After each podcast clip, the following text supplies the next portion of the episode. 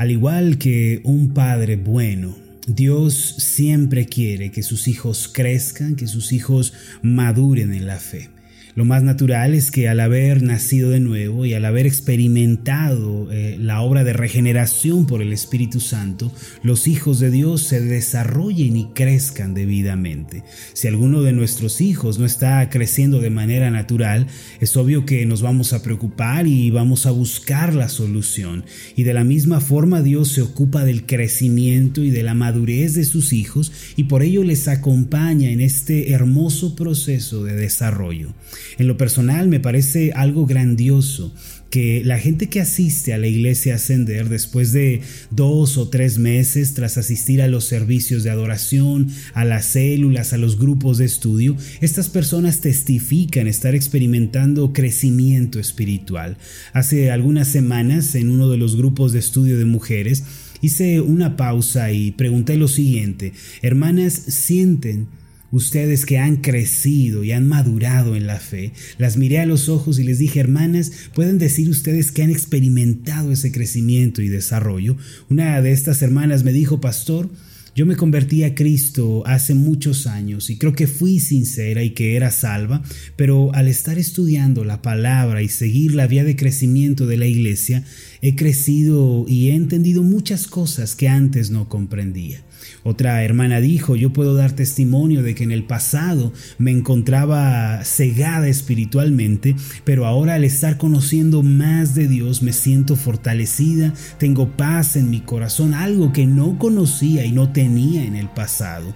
Por otra parte, recuerdo que una familia Hace algunas semanas se me acercó un domingo después del servicio de adoración y me dijeron, pastor, aunque tenemos poco de haber creído en Cristo, damos gracias a Dios porque como familia estamos experimentando sanidad, restauración y todo se debe a que estamos conociendo a Dios. Mis amados, la clave en la vida cristiana para enfrentar con éxito los desafíos y esas pruebas que aparecen en nuestro camino consiste en mantenernos creciendo en la fe. Aquellas personas que crecen, que avanzan, que se desarrollan en su vida espiritual, van a poder sortear las aflicciones, vencer los sinsabores de la vida. Por eso hay que trabajar diariamente en nuestro crecimiento espiritual. Hay que crecer todos los días en el conocimiento de Dios. El Señor nos ha dado promesas al respecto de esto.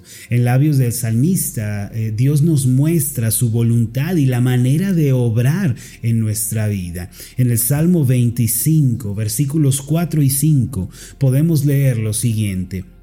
Muéstrame, oh Jehová, tus caminos, enséñame tus sendas. Encamíname en tu verdad y enséñame, porque tú eres el Dios de mi salvación, en ti he esperado todo el día. Esta, aunque es una oración hecha por David, el rey de Israel, en realidad nos revela el proceder de Dios. Nosotros podemos acercarnos a Él cada día y podemos pedirle que nos enseñe a caminar en sus sendas, que nos muestre su camino, que nos dirija en su verdad y que nos enseñe a vivir. Cuando nosotros hacemos esta clase de oraciones, Dios ciertamente obrará y se va a mostrar a nuestra vida. Esto es así porque Él está más interesado que nadie en nuestro crecimiento y desarrollo espiritual. Mis amados, aquellos que quieren tener una fe firme, una fe creciente y que avanza, también deben estar dispuestos a vencer el desánimo y las negativas. Es decir, el crecimiento espiritual mismo que es dirigido por Dios conlleva aflicciones y pruebas que deben superarse.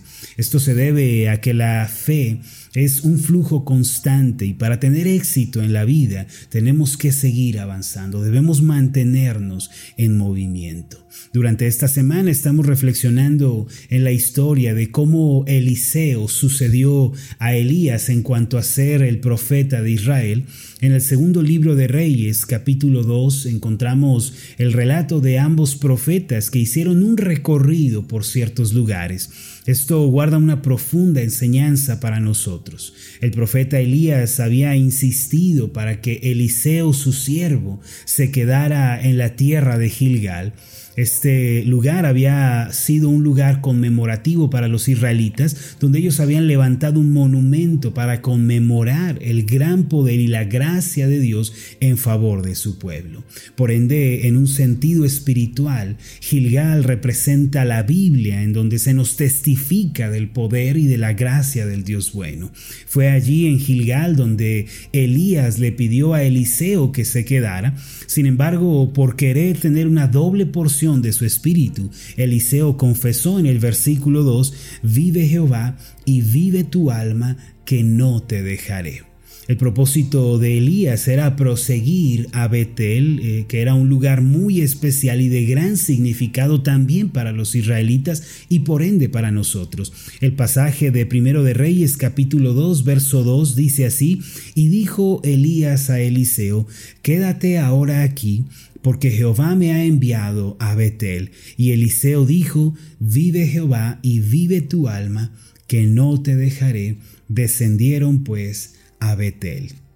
En este breve relato se nos deja ver que Eliseo estaba totalmente comprometido a seguir a su mentor y guía espiritual Elías. Sin importar cuántas veces se lo pidiera, Eliseo seguiría al profeta por donde quiera que éste fuera.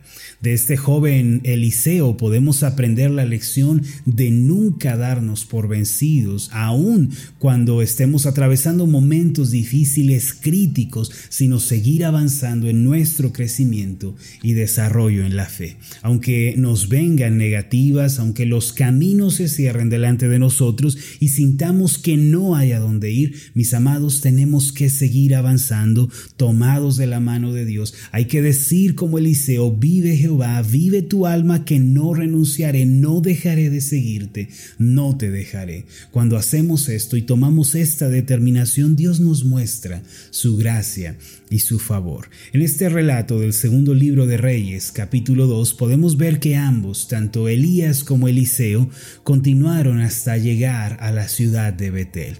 Ahora, ¿cuál es el significado de Betel para nosotros en la actualidad?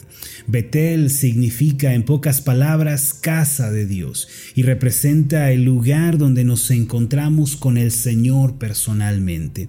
Es decir, Betel representa un acercamiento con Dios a un nivel personal, es una relación con Él uno a uno. Este fue el nombre dado a esta ciudad por Jacob, quien huía de la casa de su padre por causa del furioso Esaú. En su huida, Jacob llegó a este lugar en donde tuvo un sueño muy revelador y Dios se mostró a él de una manera muy especial. De ahí que en la historia de los israelitas Betel sea un lugar tan importante, porque fue donde Dios se mostró al patriarca Jacob. Allí en Betel Dios le dio promesas y le ayudó a tener confianza en un futuro mejor.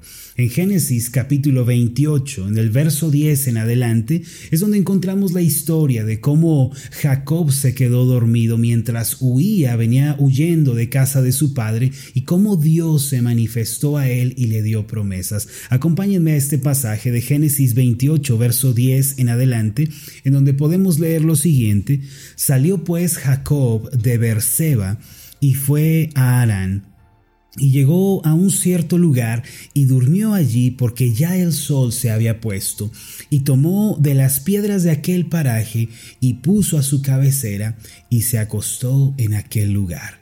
Y soñó, y he aquí una escalera que estaba apoyada en tierra, y su extremo tocaba el cielo. Y he aquí ángeles de Dios que subían y descendían por ella. Y he aquí Jehová estaba en lo alto de ella, el cual dijo, Yo soy Jehová, el Dios de Abraham tu padre y el Dios de Isaac. La tierra en que estás acostado, te la daré a ti y a tu descendencia. Será tu descendencia como el polvo de la tierra, y, te, te, extenderás al occidente, al oriente, al norte y al sur, y todas las familias de la tierra serán benditas en ti y en tu simiente. He aquí yo estoy contigo y te guardaré por donde quiera que fueres, y volveré a traerte a esta tierra, porque no te dejaré hasta que haya hecho lo que te he dicho. Y despertó Jacob de su sueño y dijo, ciertamente Jehová está en este lugar y yo no lo sabía. Versículo 17, y tuvo miedo y dijo, cuán terrible es este lugar, no es otra cosa que casa de Dios y puerta del cielo. Y se levantó Jacob de mañana, tomó la piedra que había puesto de cabecera y la alzó por señal y derramó aceite encima de ella, y llamó el nombre de aquel lugar Betel, aunque Luz era el nombre de la ciudad primero. Mire, Jacob, el hombre que se encontraba huyendo, al quedarse dormido tuvo un encuentro con Dios. Al igual que él, muchas personas están huyendo de los problemas, de los afanes, de las ansiedades de la vida. Son muchos los que el día de hoy se sienten derribados, afligidos por las situaciones adversas que se les presentan. Pero al igual que Jacob, cuando llega a la medianoche de la vida, tenemos que reposar nuestra cabeza y descansar. Esto significa que aunque nos encontremos en medio del dolor, aunque estemos en medio de la confusión, del cansancio, los hijos de Dios tenemos un lugar en el que podemos descansar. No estamos obligados a morir solos en medio del sufrimiento o de la amargura, y el único lugar en donde el hombre afligido, el hombre desesperado y cargado puede hallar reposo es en el Evangelio de Jesucristo. De hecho, otro de los nombres que se le dan al Evangelio en la Biblia es el reposo de Dios. Es decir, el mensaje de Jesucristo, quien murió en la cruz y resucitó al tercer día, quien abrió un camino de reconciliación con Dios, este mensaje es el que puede hacer que nuestro corazón descanse del afán, de la fatiga, de la preocupación. Cuando creemos en Cristo, le recibimos como Señor y Salvador personal, podemos descansar en Dios y podemos estar tranquilos en cuanto a todas las cosas de la vida. Sin embargo, aquel que no recibe a Cristo todavía mora en medio del afán y de la ansiedad de la vida. Aunque trate por medio del dinero, del poder, de la posición, no podrá conseguir la paz que sobrepasa todo entendimiento. Por lo tanto, el Evangelio es el mensaje mensaje de Dios que nos invita a descansar en Él. Si el Padre ha dado a su Hijo por nosotros y ha hecho lo que era imposible, el problema del pecado no lo podíamos resolver, podemos también estar seguros de que Él nos va a ayudar en todas las demás cosas. Este era el mismo pensamiento que gobernaba la mente del apóstol Pablo. Él sabía que si Dios había hecho lo más grande por nosotros, que era el problema del pecado que nosotros no podíamos resolver, el apóstol Pablo decía que Dios era también poderoso para hacer por nosotros todas las demás cosas, cosas pequeñas de la vida, los problemas familiares, las enfermedades, las tribulaciones propias de la vida. Pablo decía, si Dios ya resolvió el gran problema, puede resolver también los otros problemas de la vida. En Romanos 8, versículo 32, podemos leer lo siguiente, el que no escatimó ni a su propio Hijo, sino que lo entregó por todos nosotros, ¿cómo no nos dará también con él todas las cosas. Esto significa el que ha hecho lo más grande, que ha tratado nuestro problema mayor, como no podrá también hacer todas las otras cosas que nos afanan y que nos preocupan. Es debido a esto, mis amados, que los que creen en el Evangelio tienen paz en su corazón y en su alma, pues se han recostado, han descansado ya en el Dios bueno.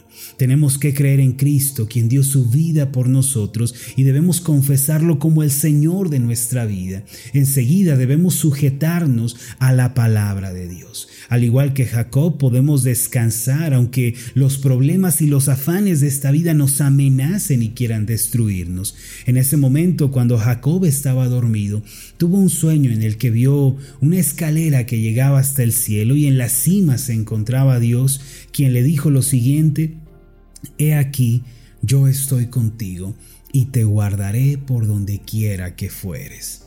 De la misma forma, mis amados, cuando hemos recostado nuestra cabeza en el mensaje del Evangelio de Cristo, podemos escuchar a Dios decirnos que Él tiene el control y que va a estar con nosotros guardándonos, guiándonos por donde quiera que vayamos. Amados míos, cuando atravesamos problemas, tenemos que saber que Dios está en el asunto y que nunca nuestra vida es dirigida por el azar, por la suerte, por el destino. Él nos dice, yo estoy con ustedes no están solos. Yo tengo cuidado de sus vidas y vigilo su camino.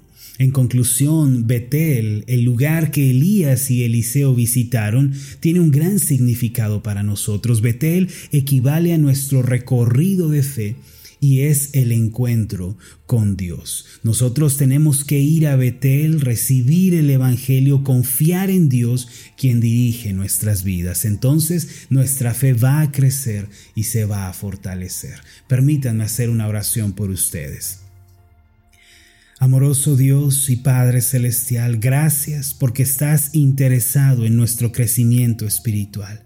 Para ello, Señor, tú nos conduces y tú supervisas cada paso que damos. Hoy nos invitas a venir a Betel, el encuentro contigo. Y así como Jacob en aquella noche oscura, en el momento en que huía de su hermano por las amenazas de muerte recibidas y recostó su cabeza, así también nosotros.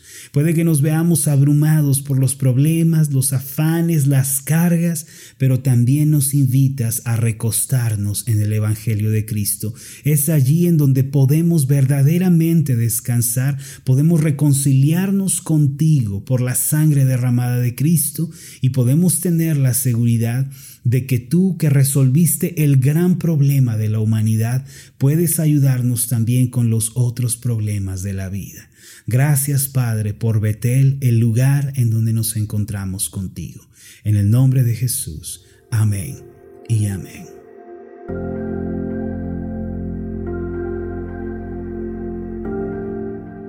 Hola, ¿qué tal? Mi nombre es Marlon Corona, soy el pastor de la iglesia Ascender en la ciudad de Zapopan, Jalisco, en México. Le agradezco mucho por haberme seguido con esta meditación. Mi oración siempre es que usted sea prosperado en todas las cosas y goce de una buena salud, así como prospera en su alma. Lo invito a que ore por las meditaciones Ascender y le pregunte a Dios cómo puede usted ser de bendición para este ministerio. Las meditaciones Ascender son impulsadas y apoyadas por nuestros oyentes. Reciba un fuerte abrazo de mi parte. Que Dios le bendiga. Hasta la próxima.